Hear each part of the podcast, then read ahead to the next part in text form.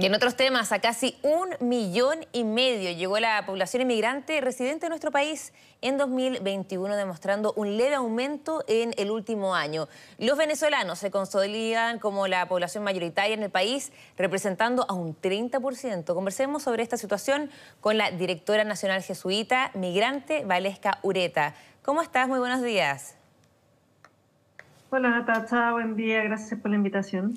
Gracias por estar. Bueno, son varias las cifras ¿ah? que hay que ir destacando, pero sin duda lo que destaca es que, bueno, actualmente hay una gran cantidad de personas que han llegado a nuestro país, sobre todo venezolanos, ¿cierto? ¿Cuáles son los otros datos importantes? Porque también sabemos que hay un grupo etario que predomina, que también entiendo que hay cierta casi equilibrio entre la cantidad de hombres y mujeres que han llegado a nuestro país, ¿cierto? Sí. Como bien tú lo decías, Natacha, eh, llega a casi un millón y medio la población migrante hoy en nuestro país. El aumento absoluto son alrededor de 22.300 personas. Eh, y esto nos va mostrando que sigue la tendencia a una desaceleración del flujo migratorio de personas regulares. Eso es importante. No hemos tenido una subida importante, en términos como relativos serán como 1.5%. Efectivamente, eh, está bastante parejo a nivel de, hombres y mujeres, 744 más 744 mil más menos de hombres y 738 mil más menos de mujeres. Entonces también eso muestra que eh, la población migrante ha ido equiparándose y esa tendencia también se ha ido manteniendo versus que eh, al principio en los 90 era feminizada la migración, después ella se empezó a aparejar y ahora ya son, eh, como lo hemos estado viendo, son, son grupos familiares. En términos de las, eh, de las regiones, la metropolitana sigue concentrando la mayor parte de las personas migrantes, que uno podría decir ahora como en, el norte, ¿no? la, la metropolitana como ciudad capital, siguen concentrando el mayor eh, porcentaje de personas migrantes, lo sigue Antofagasta, y la tercera es Valparaíso. Esos son unos datos que, nos permiten mirar eh, que la, migración se va distribuyendo y otros datos también relevantes que podemos contar, que bueno, Arica, Magallanes y Biobío también han tenido aumentos, crecimientos relativos eh, en, en la distribución. No te escuché, perdón. Con el rango etario, porque también entiendo que se ha clasificado por edad, ¿cierto? Sí. El, mayor, el mayor porcentaje, que es casi un 48%, eh, son personas entre 25 y 39 años. Y ahí nos levanta también, para quienes nos escuchan contar, que es, eh, son personas que llegan en edad productiva, eh, personas que ya terminaron su educación, eh, por el rango etario uno saca conclusiones. Claro. Eh, y que en el fondo son personas que en términos de la utilización, por ejemplo, de los sistemas de salud es mucho más, más baja. Entonces, por dado que se encuentran en la adultez joven, eh, ahora con las nuevas clasificaciones también de los, de los ciclos etarios. Entonces, eso también es importante manifestarlo para que también tengamos un panorama general de la migración. Pero esto también, eh, contar que esto, eh, estas cifras, para que también a las personas eh, les, quede, les quede claro y haya también información sobre esto, estos son los flujos regulares, o sea, de las personas que han ingresado con visa, que están documentadas en Chile.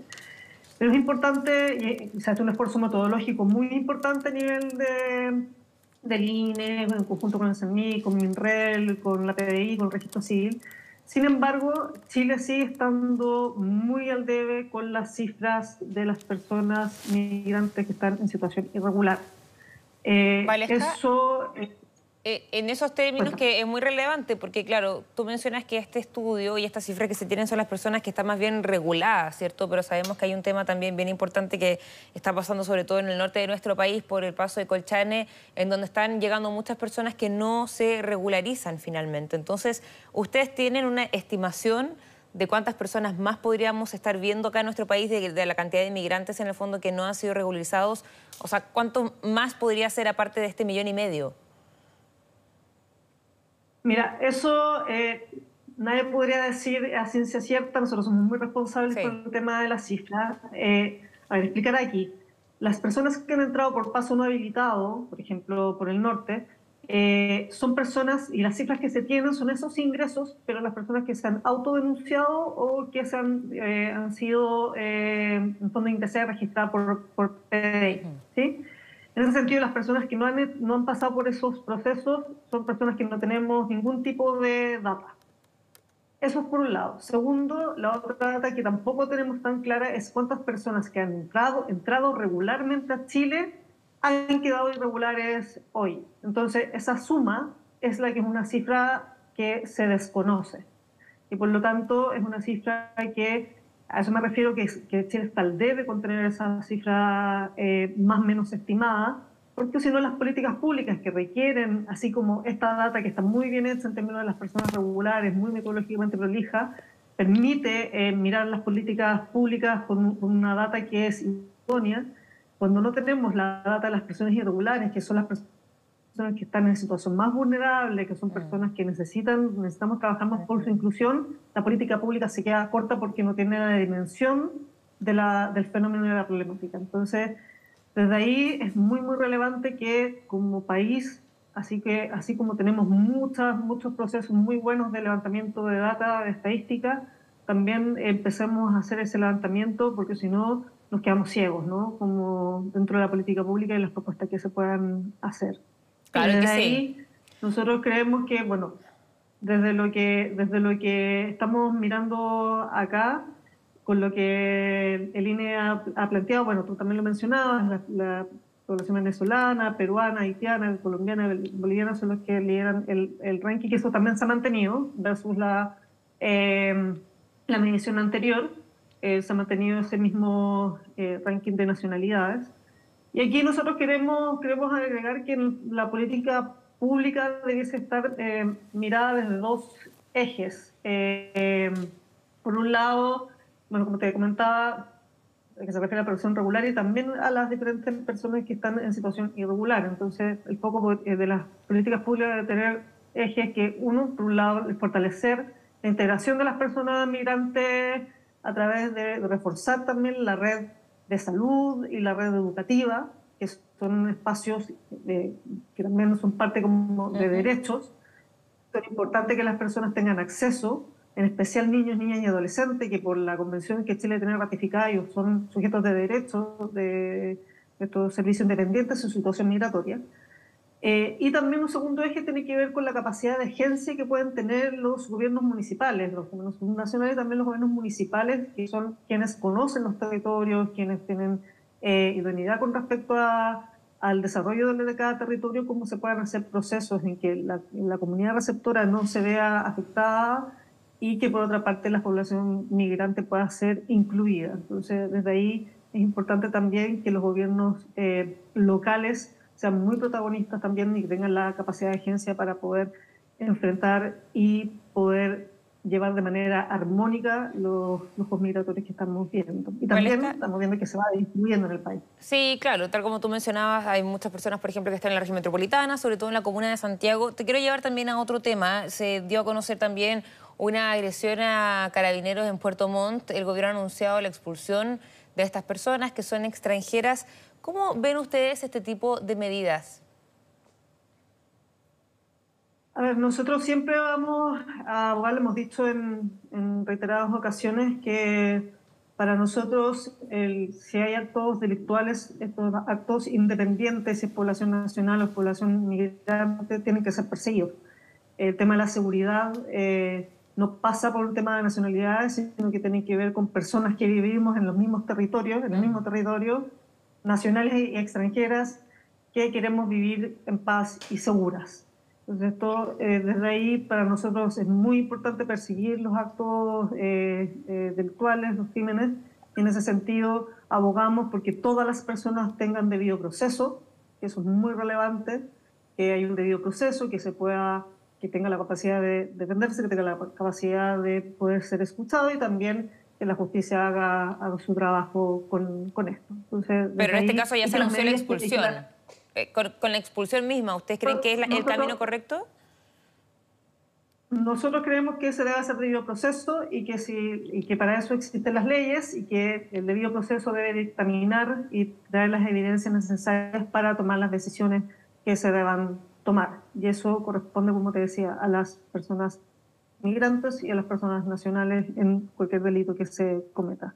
Ahí la autoridad tendrá que eh, hacer lo que corresponde y lo que la ley plantea. Pero cuando mencionas que es un debido proceso, eh, esta expulsión de los agresores de las imágenes que estamos viendo ahí, que son el registro de Puerto Montt, ¿esto cabe en un debido proceso de expulsar a estas personas? ¿O cómo debería ser? ¿O crees que es el camino correcto? Cuando tú hablas de, de debido proceso, ¿eso significa que está incluido el tema de la expulsión? La expulsión es un mecanismo que la ley plantea, contempla, ley de migración. Entonces, por eso es importante que eh, en ese sentido, si el, debido proceso, todo se comprueba y es la medida que corresponde, se debe aplicar. Esto ocurrió recién ayer, me imagino que es tanto en todo este proceso de, eh, legal de, poder, de poder, en el fondo, echar a correr la, la ley. Esto está recién desarrollándose eh, y una de las salidas que plantea la ley es la expulsión de, de, las personas, pero en ese sentido nosotros siempre vamos a abogar, tanto con las personas nacionales como extranjeras, eh, debido proceso y que se aplique las medidas que la ley faculta. Eh, Valesca, hablemos sobre el tema de, los, de la seguridad. Me gustaría abordar este tema contigo para que tú nos pudieras ir aclarando quizás ciertos mitos que hay en relación, y tú lo mencionabas, el tema de la seguridad no tiene que ver con la nacionalidad, pero se escucha recurrentemente voces por parte de la ciudadanía que dicen, bueno, es que este tema de la inseguridad tiene que ver con delitos que han llegado del extranjero o la llegada de los migrantes. En el fondo, ¿cómo respondes o cómo responden ustedes a eso? ¿Cuáles son los datos que se tienen? Eh, te agradezco la pregunta, Natacha. Eh, a ver, el tema de la seguridad, sí, tal como te lo señalaba, es un tema que a todas las personas que vivimos en un territorio nos eh, afecta, ¿cierto? Entonces, en ese sentido, si, tú, si nosotros miramos las personas migrantes que vienen llegando, en un altísimo porcentaje vienen justamente de lugares en donde su seguridad, su, su subsistencia está siendo amenazada. Entonces vienen en busca también de seguridad y Chile es un país que ofrece esas condiciones. En ese sentido, todos y la mayoría de las personas que vivimos en nuestro territorio buscamos esos espacios seguros. Entonces esto, y en ese sentido nosotros hacemos también un llamado al Estado y que creemos que hoy y en los temas también migratorios no ha sido tan eh, pronta la respuesta en términos de que cuando la migración se precariza y, y llega a un país que ya es muy desigual, donde hay muchos espacios donde está precarizada la población, situaciones de pobreza importantes. No olvidemos que acá en Chile, eh, donde no hay Estado, bueno, en todos los países, donde no hay Estado, está el narco, donde no hay Estado está la delincuencia, se lo toman, ¿no? Y no olvidemos que Chile tiene post-dictadura, o sea, de época de dictadura, eh, en ya 40 años llevamos con poblaciones que han tomado hace mucho tiempo, 40 años por el narcotráfico y por la, por la delincuencia y por las bandas. Entonces, esto no es un, fenómeno que nos tiene que sorprender ahora y que llegar a las personas migrantes más altos flujos y que esto recién está pasando en Chile. Esto pasa en Chile hace muchísimo tiempo.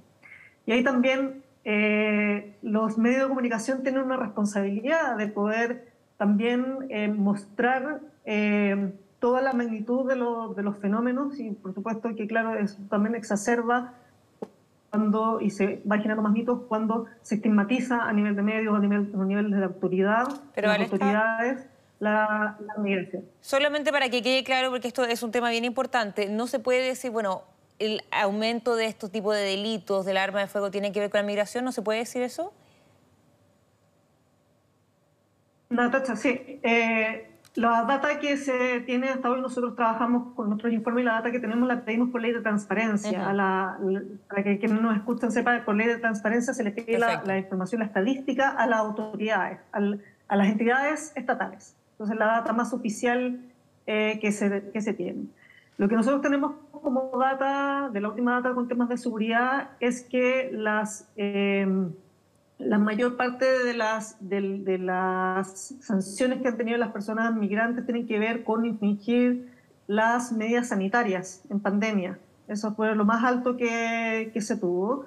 después viene violencia intrafamiliar y en tercer lugar eh, temas relacionados con tráfico de drogas. Entonces, también cuando se muestran estas datas tan altas tienen que ver con el periodo de pandemia, por ejemplo. Entonces, cuando uno va desagregando esos datos, eh, todavía va existiendo en que la población migrante versus la población nacional eh, tiene un porcentaje bajo, 4% más o menos de comisión de delito. Entonces, por eso es importante también informarse, mirar las estadísticas y todos quienes están haciendo declaraciones que tienen tribuna pública también para poder hablar de estos fenómenos tienen que ser muy responsables, porque si no se produce un tema de estigmatización, de discriminación eh, a las personas migrantes cuando, vuelvo a repetir, todos queremos vivir en paz en este país y nosotros siempre vamos a estar en favor de que se persiga el delito, que se persiga todo lo que vaya a afectar la seguridad eh, de nuestro país eh, y que en el fondo el Estado tiene que estar presente en los lugares donde existe pobreza, desigualdad, vulnerabilidad, porque donde está, cuando está el Estado y se producen políticas públicas que van haciendo que los territorios se vayan desarrollando, vamos pudiendo eh, evitar, promoviendo otro tipo de relación y, evitando estos, estos conflictos. Cuando el Estado no está, es cuando nos vamos enfrentando a esto y lo hemos visto durante 40 años en muchas poblaciones de Santiago y el resto del país. Valesca, te agradezco muchísimo esa aclaración, ¿cierto? Porque de repente se empiezan o se genera esta mezcla, ¿no? De la seguridad con la migración. Muy importante entonces tener estos datos. Te lo agradezco mucho, vamos a quedar muy pendientes. Buenos días. Muchas gracias, Natacha. Buen día. Chao, chao. Bueno, 9 de la mañana con 56 minutos. Imágenes de nuestra capital, 14,9 grados actualmente. Vamos a una breve pausa comercial y a la vuelta seguimos con más.